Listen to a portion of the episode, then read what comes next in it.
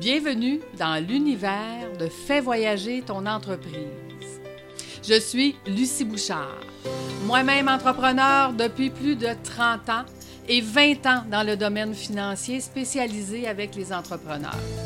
Maintenant consultante et formatrice en développement des compétences, avec un bagage d'accompagnement de plus de 1000 clients dans les deux dernières décennies, Fais voyager ton entreprise, le rendez-vous des entrepreneurs qui veulent passer à un autre niveau. J'aide les entrepreneurs à être plus performants et à l'évolution de leur gestion. Pour obtenir quoi? Beaucoup plus de liberté. Tu apprendras des stratégies qui te donneront le contrôle de ton entreprise et tu pourras prévoir d'avance quand tes objectifs seront atteints. Tu augmenteras ta rentabilité, ta profitabilité de stratégie en stratégie. Je suis administratrice agréée, planificatrice financière, assureur vie agréée et coach certifié. Dans mes valeurs, la plus importante est ma générosité qui me pousse à te partager mes nombreuses histoires à chaque semaine. Nous recevrons aussi d'autres entrepreneurs qui viendront à leur tour nous partager leurs défis, leurs bons coups, mais surtout leurs stratégies qui pourront t'aider à voyager toi aussi dans ton entreprise. Chaque semaine, c'est un rendez-vous. C'est avec plaisir que je partage trucs et astuces. Merci de faire partie de cette belle aventure qui, je l'espère, fera pour toi aussi voyager ton entreprise. Bienvenue dans l'épisode 013. Cette semaine, je vous parle de François, entrepreneur tellement débordé qu'il a perdu son alignement. Il est complètement crevé. La semaine dernière, je vous ai parlé que vous êtes la source du projet et euh, c'est une émission très intéressante. Il faut absolument que vous alliez écouter si vous l'avez manqué. Donc, cette semaine, François n'arrive même plus à réfléchir. Il est entrepreneur, puis a connu une expansion énorme, phénoménale grâce au COVID, qui fait que maintenant, il travaille 7 jours sur 7 les urgences, les employés, les clients, la comptabilité. Il ne sait plus où donner de la tête. Est-ce que vous vous reconnaissez? Écoutez, je dis toujours qu'il euh, y a quelques entreprises qui disent euh, à, cause du COVID, mais il y en a énormément qui disent grâce au COVID, je vis une expansion phénoménale. Et François, il est de ces entrepreneurs. Quand je l'ai rencontré, il me mentionnait qu'il ne pouvait pas prendre de temps pour développer ses compétences parce qu'il n'a pas le temps. Par contre, il sait très bien qu'il ne peut plus continuer comme il le fait là parce qu'il ne sera pas capable de toffer d'ici à la fin de l'année. S'il ne reprend pas le contrôle de son entreprise, il risque de faire ce que moi j'appelle de l'implosion. Donc, euh, d'être obligé de rapetisser son entreprise parce qu'il ne contrôle plus du tout ce qui s'en vient. Vous savez, ce que j'ai vu dans les 20 dernières années, c'est des entrepreneurs qui se rendent compte qu'ils ont perdu le contrôle quand leur comptable leur donne leur état financier un an plus tard et qui réalisent à quel point ils ont perdu de l'argent. Quand je n'ai pas le contrôle de mon entreprise, je ne peux pas savoir que je perds de l'argent au fur et à mesure. Donc, c'est important de prendre le temps de développer ses compétences. Il doit retrouver en fait son alignement, son sens. Euh, qu'est-ce qu'il veut? Ses objectifs, ses priorités. Évaluer qui l'entoure. Est-ce que les gens qui l'entourent sont des alliés? À quel point euh, il a d'alliés ou de les bonnes personnes alentour de lui? C'est quoi ses forces? Qu'est-ce qu'il distingue? François a réalisé que lui, sa force, c'était de vendre et de s'occuper des clients, et c'était la seule chose qu'il ne faisait plus maintenant par manque de temps. Donc, c'est sûr que la personne qui maintenant s'occupe des clients, mais les clients ne sont pas satisfaits parce qu'ils n'ont pas la touch de François. Hein? François n'est pas où est-ce que lui a une plus-value dans son entreprise. Plus tu te connais et plus tu peux utiliser tes atouts pour le bien de ton entreprise, mais surtout pour le bien pour toi. Faire ce que tu aimes, ne pas être obligé de faire ce que tu n'aimes pas, ça fait partie d'être bien aligné. Savez-vous, je vous pose une question, c'est quoi la différence entre un adjointe et un adjointe exécutive? Bonne question. Vous allez vous dire, l'adjointe exécutive, c'est quelqu'un qui euh, est à côté de moi, euh, quelqu'un qui va s'occuper de ce que j'ai besoin moi. En fait, si j'explique la différence, c'est qu'un adjoint, c'est une exécutante, c'est quelqu'un qui va faire ce que vous lui demandez. Et un adjoint exécutif, c'est quelqu'un à qui vous allez avoir donné un pouvoir de décision sur certaines choses. Donc, effectivement, l'adjointe exécutive qui est avant vous va filtrer tout ce qui rentre, va pouvoir décider à qui elle repartage ses tâches et tout ce qui va vous rester, c'est ce que vous, vous devez euh, travailler. Maintenant, je vous pose une autre question. Est-ce que vous avez besoin d'un adjoint, un adjoint exécutive ou un chargé de projet? Ah, quel est le rôle d'un chargé de projet? En fait, moi personnellement, j'adore avoir un chargé de projet parce que tout ce que je fais, je le considère un projet. Pour moi, un client, c'est un projet. Donc, euh, du début à la fin, quand un client rentre euh, dans ma clientèle, qu'il soit prospect jusqu'à la facturation, jusqu'à la fin du mandat, ben le projet se déroule comment? C'est quoi les étapes? Qui vont les faire? De quelle façon elles vont être faites? Et à ce moment-là, mon chargé de projet peut s'occuper de s'assurer que tous les projets vont être faits de la bonne façon. Donc, personnellement, j'ai besoin d'un chargé de projet pas d'un adjointe ni d'un adjointe exécutive. En fait, oui, j'ai besoin d'une adjointe.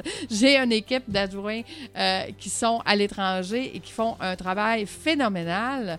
Euh, qui, oui, si je n'avais pas d'adjoint, j'y arriverais pas. Mais est-ce que j'ai besoin d'un adjoint exécutif? Pour le moment? Non. Quand j'aurai 10 employés et plus, fort probablement que je serai rendu à l'étape d'avoir un adjointe exécutive. Mais avant, j'ai un chargé de projet. Les gens engagent les adjointes en pensant que ça, va être quelqu'un qui va s'occuper des projets. Mais un adjoint, c'est un exécutant. Donc, de quoi avez-vous besoin? Quand on se connaît, quand on sait qu'est-ce qu'on doit déléguer, quand on sait comment faire, bien, à ce moment-là, on sait la personne euh, qui est la meilleure. Dans le cas de François, son adjointe n'était pas la meilleure. Elle faisait beaucoup d'erreurs, premièrement. Euh, quand il l'a engagée, il n'y avait pas le temps, donc, de recruter. Fait qu'il a pris la première, il a choisi la première, mais surtout, elle a des valeurs complètement différentes de ce que François privilège. François dit toujours le service à la clientèle avant tout. Et cette adjointe-là, qui répond maintenant aux clients, n'a pas la touch du service à la clientèle. Elle n'a jamais fait ça de sa vie. Elle a toujours fait que des documents, des entrées de données. Et là, tout d'un coup, elle doit répondre aux clients. Ce n'est pas sa spécialité. Donc, elle ne prend pas d'initiative, évidemment. Elle ne prend pas aucune décision. Fait que ça n'aide pas François, mais pas du tout. Lui qui pensait d'avoir engagé quelqu'un pour euh, le décharger, en fait, ça l'a juste compliqué la tâche. Une des premières étapes que nous avons fait, c'est que nous avons découpé les tâches de François. Ça veut dire que chaque tâche qu'il devait faire, on l'a découpé en petits morceaux. Il est beaucoup plus facile de déléguer une partie seulement que la tâche au complet. Les erreurs que les entrepreneurs font euh, le plus souvent est de déléguer les plus grosses tâches parce qu'ils s'imaginent qu'ils vont gagner plus de temps. Mais les plus grosses tâches, posez-vous la question, est-ce que c'est celle-là qui a le plus d'impact? Dans votre entreprise? Est-ce que c'est celle-là que si jamais elle n'est pas bien faite, vous allez être perdant? Comme déléguer le service à la clientèle, par exemple? Est-ce que François n'aurait pas dû garder cette tâche-là puis de déléguer le reste? Ah, ce sont des bonnes questions, hein? Donc, la bonne façon de déléguer, c'est de séparer les tâches par petits morceaux et de déléguer des petits morceaux puis de garder ce qui est le plus important. Quand il est, quand il est temps, exemple, de s'occuper des comptes recevables, si la personne qui s'occupe du service à la clientèle, c'est la même personne qui doit appeler le fournisseur pour lui demander, euh, ou le client pour lui demander le paiement, bien évidemment qu'elle n'est pas la meilleure personne pour le faire. Il serait peut-être préférable de prendre des entreprises spécialisées Hein, dans euh, les comptes à, recevables qui vont peut-être vous charger euh, en moyenne à peu près 2 de la facture, mais qui va faire que votre argent va revenir plus vite dans vos coffres et que vous allez utiliser moins de marge de crédit, puis qu'au bout de la ligne, vous allez être plus rentable de les engager parce que l'argent va rentrer au fur et à mesure et vous ne vous inquiéterez pas à savoir si le cash flow est correct. Donc, pourquoi vous êtes entrepreneur si vous devez travailler plus fort et être moins rentable que vos propres employés? La question est, est-ce que vous travaillez de la bonne façon? Est-ce que vous déléguez les bonnes choses? Est-ce que vous avez les bonnes personnes alentour de vous? Hmm, tous de bonnes questions. Hein? François s'est rendu compte que petit pas par petit pas, nous avons changé sa situation. Ça n'a pas été facile. Il y avait peur. Parce que quand il a engagé son chargé de projet, un salaire de plus, pas plus de contrat. ça fait peur quand on regarde ça froidement. On dit, écoute, c'est quand même un gros salaire, c'est plus cher qu'une adjointe. Euh, donc, ça y a fait peur, ce qui est tout à fait normal. Mais il avait fait tellement d'essais-erreurs avant de me connaître que il m'a dit l'autre jour, Lucie, tu me donnes une vision et des outils que je n'aurais jamais pensé. Pas parce qu'il n'est pas intelligent, mais parce que le nez collé sur l'arbre. Quand on est entrepreneur, on manque de temps, on manque de perspective. On, oublie de regarder si on fait les bonnes choses, si on est bien entouré, puis si on le fait de la bonne façon. Donc, de prendre ce temps-là et de changer des petites choses au fur et à mesure, bien, ça fait que aujourd'hui, euh, il récupère sa vie. OK? Il travaille raisonnablement. Et il a récupéré aussi sa famille parce que à travailler 7 jours sur 7, tu ne vois plus ta famille, tu ne voyages même plus avec eux, tu ne tu, vois plus tes enfants grandir, tu perds ta vie. Vous savez, c'est un mythe d'être obligé de travailler fort pour réussir. Il faut travailler intelligemment. C'est toujours ce que je dis. Et savez-vous quoi? François, aujourd'hui, fait plus d'argent. Nous avons, nous avons travaillé à lui redonner le contrôle financier. On a évalué ses dépenses, puis on a fait beaucoup d'économies. Imaginez 30 000 de plus dans votre entreprise grâce aux économies qu'on a fait de ses frais fixes. Maintenant, j'accompagne François dans les nombreuses stratégies existantes pour augmenter sa rentabilité. Il fait encore plus d'argent. Pourquoi?